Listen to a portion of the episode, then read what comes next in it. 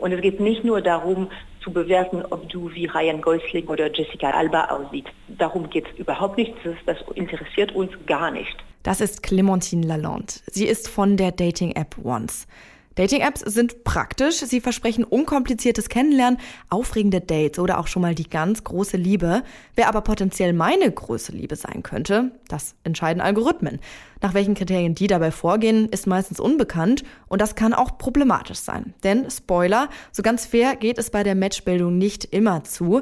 Wie beeinflussen Algorithmen in Dating-Apps unsere Partnerwahl? Darum geht es heute bei Zurück zum Thema hier bei Detektor FM am 10. Januar.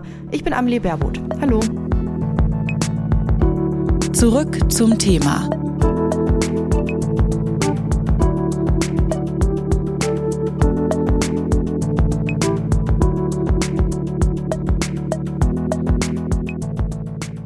Foto hochladen, Name und Geschlecht eingeben und zwei, drei Sätze über meine liebsten Hobbys eintippen. Schon kann das Swipen losgehen. Ein paar wenige Informationen sollen schon ausreichen, um die vermeintlich große Liebe online zu finden.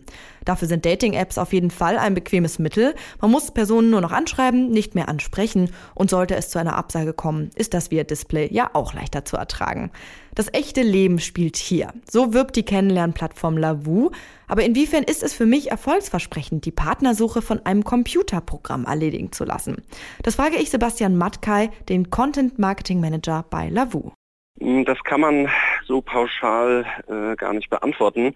Äh, eine App, äh, so wie unsere, äh, kann dabei natürlich helfen, ist aber äh, kein äh, Garant.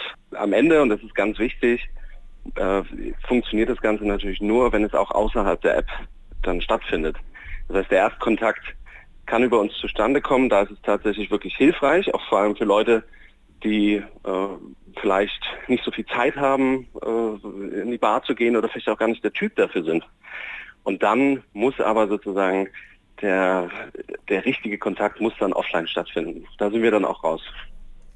Und wie entscheidet die App, wer zu mir passt? Also welche Parameter spielen da eine besondere Rolle? Wir fahren da so ein bisschen einen anderen Weg. Das heißt, wir kommen ursprünglich äh, aus dem Thema Umgebung, also Geolocation, mhm. wer ist in meiner Nähe, wer hat Lust, sich zu treffen. Das war sozusagen unser Ansatz vom Anfang an. Mittlerweile versuchen wir aber sozusagen die äh, Qualität der, der Matches, die Qualität der Leute, die mir vorgeschlagen werden, äh, zu erhöhen, um einfach da sozusagen äh, weniger Frustpotenzial zu haben, dass weniger zufällig, äh, dass es weniger zufällig zustande kommt äh, und das Ganze lösen wir mit Hilfe eines, eines neuen Features, das heißt Cherry Picks. Ich beantworte vorher äh, Fragen, 15 Fragen, weil man erstmal gar nicht weiß, worauf zielt es jetzt ab, ja. Manchmal sind es aber auch so banale Sachen. Bist du ein Morgenmensch oder bist du ein Morgenmuffel? Und dann äh, wird sozusagen geschaut, es versucht abzugleichen, äh, wo könnte das passen und mir dann jemanden vorzuschlagen. Äh, das ist in der Form nicht wirklich ein Algorithmus. Ein Algorithmus ist ja nur wirklich eine sehr technische, im Hintergrund laufende Maschine. Ja. Auch nicht immer einsehbar, was genau macht die, worauf basieren die Entscheidungen dieses Algorithmus, sondern es ist mehr sozusagen ausgewählt, handpicked, als, als ein Algorithmus das äh, könnte oder machen würde. Spielen dann da auch so Sachen ähm, eine Rolle, wie oft ich dann schreibe oder wie oft ich online bin oder was äh, ich für Leute like? Wesentlich weniger, als man denkt. Wir haben natürlich keinen äh, Einblick in die Algorithmen äh, anderer Apps, anderer Anbieter, äh, worauf die basieren. Das ist ja auch ein Geheimnis jeder Dating-App, das hüten die natürlich auch. Aber es ist wesentlich schwieriger und komplexer, so einen Algorithmus erfolgreich laufen zu lassen, dass er wirklich, dass das wirklich so funktioniert, als man das denkt oder als das, glaube ich, auch manchmal einem äh, Glauben gemacht wird. Äh, das heißt, solche Sachen spielen eher eine untergeordnete Rolle. Bei Lavu beantwortet man ein paar Fragen. Bei anderen Apps fotografiert man zum Beispiel den Inhalt seines Kühlschranks. Diese scheinbar willkürlichen Angaben sollen darüber entscheiden, wer unsere große Liebe sein könnte ja, da muss ja irgendwie ein Konzept dahinter stecken. Carla Hustet, die weiß mehr darüber. Sie leitet das Projekt Ethik der Algorithmen bei der Bertelsmann Stiftung. Wie findet denn nun so ein Dating-Algorithmus ein Match? Mm, also das ist unterschiedlich. Es gibt bestimmte ähm, Angebote, wo die Personen, die die App nutzen, vorher sehr genau angeben können, was ihre Präferenzen sind. Und dann nutzt die App diese Präferenzen, um das große Angebot an potenziellen Kandidatinnen und Kandidaten zu filtern. Und dann gibt es wiederum andere Apps, wie zum Beispiel Tinder, wo man gar nicht so viele Angaben machen kann. Man kann sagen, welches Geschlecht man präferiert und vielleicht eine Altersspanne angeben. Und die Filterung der potenziellen Personen findet dann anhand von ähm, Erlerntem statt. Also der Algorithmus beobachtet sein Verhalten, wen swipet man nach rechts, wen swipet man nach links und lernt daraus, ähm, was für Personen man präferiert und versucht zukünftig einem Person vorzuschlagen, die den eigenen Präferenzen entsprechen.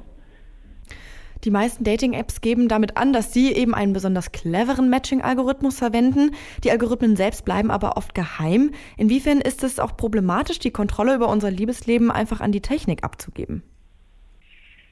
Also man muss sich auf jeden Fall darüber bewusst werden, dass natürlich der Einsatz solcher Systeme und die Zahl der Nutzung steigt immens, auch einen wirklich großen Einfluss hat auf die Gesellschaft und dass Technik keinesfalls neutral ist, wie man das häufig denkt denn diese Technologie kann auch gesellschaftliche Stereotype, kann Normen verstärken und so zum Beispiel auch Diskriminierung verstärken.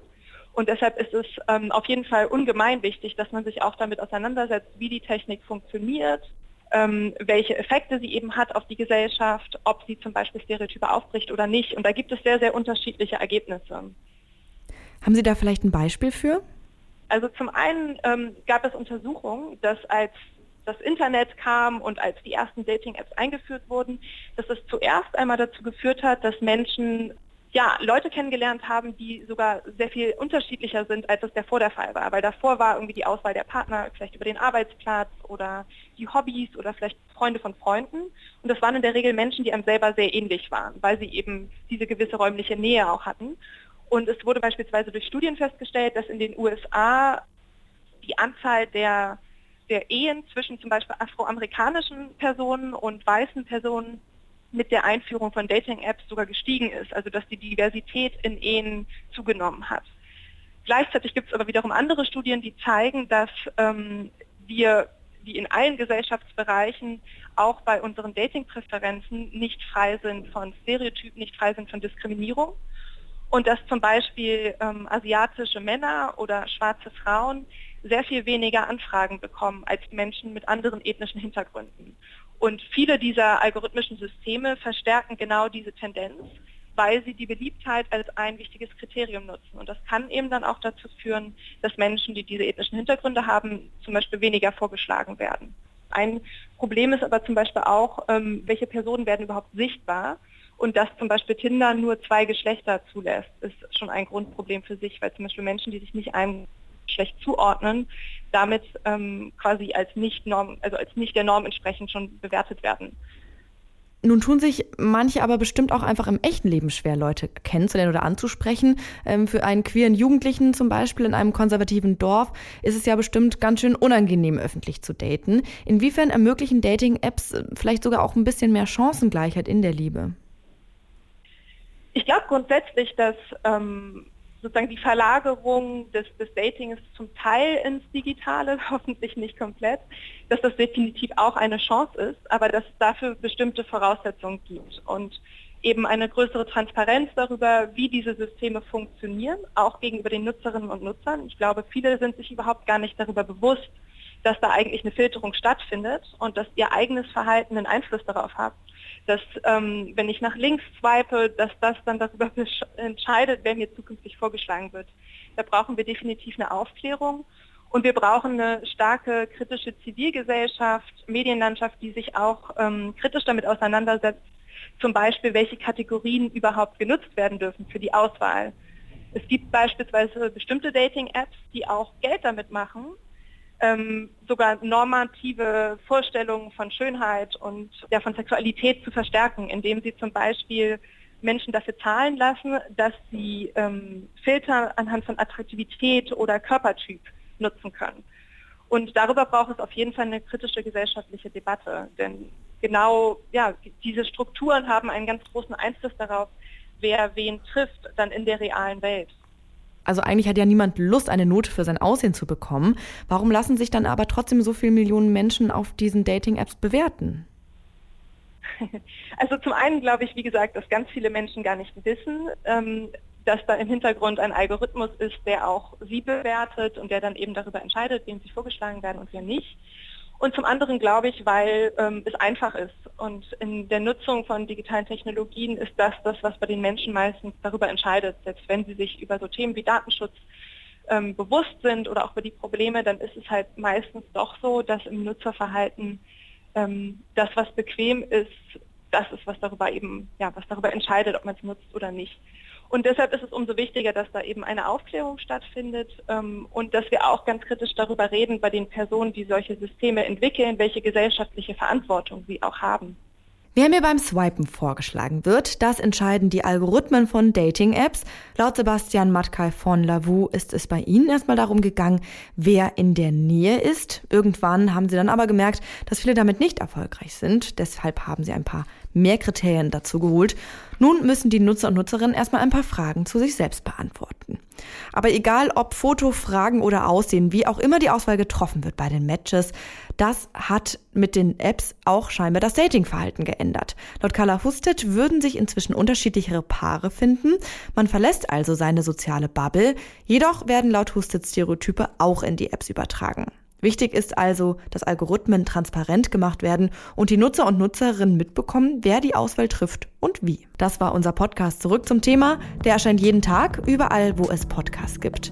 Wenn es euch gefallen hat, dann abonniert ihn doch gerne. Heute ist der 10. Januar. Ich heiße Amelie Berbut. Bis zum nächsten Mal. Ciao. Zurück zum Thema vom Podcast Radio Detektor FM.